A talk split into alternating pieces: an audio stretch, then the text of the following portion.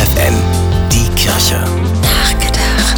Der Lavendel duftet, Kirschen und Beeren sind reif, die Auswahl an frischen Kräutern gerade besonders groß. Sommerliche Gärten haben viel zu bieten, nicht nur für das Auge. Gärtnern ist in und immer mehr Menschen wollen ihren Garten nachhaltig gestalten. Ein besonders schönes Beispiel findet sich in Hildesheim. Rund um die Basilika St. Godehard haben Hobbygärtner in den vergangenen Jahren einen Naturgarten geschaffen.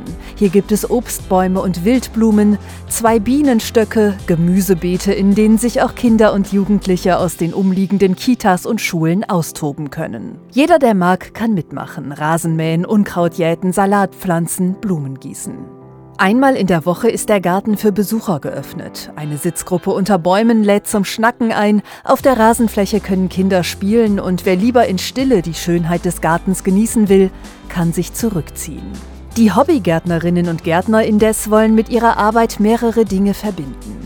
Sie wollen Begegnung und Stille ermöglichen, sie wollen die Schönheit der Schöpfung zeigen und sie bewahren, denn sie sind überzeugt, jeder Mensch kann einen kleinen Beitrag dazu leisten. So wie es Papst Franziskus in seinem Schreiben Laudato Si gesagt hat, damit wir Beschützer der Welt sind und nicht Räuber, damit wir Schönheit säen und nicht Zerstörung.